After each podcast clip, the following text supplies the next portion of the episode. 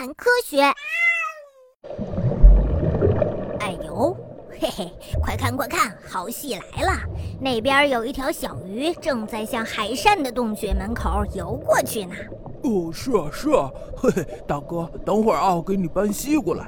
对呀对呀，就让我们来做吃瓜群众吧，看一看这出好戏。在夜深人静的夜晚，一个热带珊瑚礁上，有一只海扇正藏在洞里，静静地窥视着外面。这时候，有一条小鱼漫不经心地从海扇的洞穴前游了过去。突然，海扇的长身子一伸，用尖刀般的牙齿一口咬住了那条可怜的小鱼。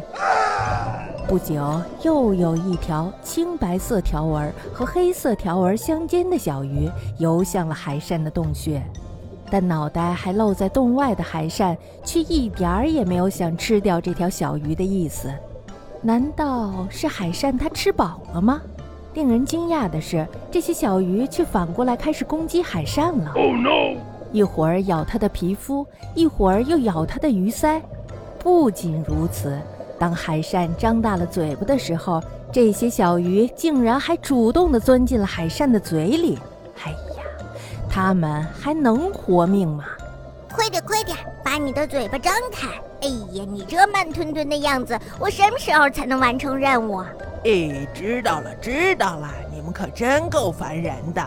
豹纹海扇是生活在热带海域珊瑚礁里的一种凶猛的鱼类。白天，豹纹海扇在珊瑚礁的洞穴里休息；到了晚上，它们就开始从洞穴里探出脑袋来捕食小鱼，像虾、螃蟹、章鱼、鱿鱼这些美味的海鲜，豹纹海扇绝不放过。哎呀，小伙伴们要注意一点！我记得这儿好像住着一条海扇呢，它呀可可怕了，昨天差点被它吃掉呢。哎，没事没事，有什么了不起的？不就是个海扇吗？哎呦，救命啊！瞧瞧，嘿，完蛋了不是？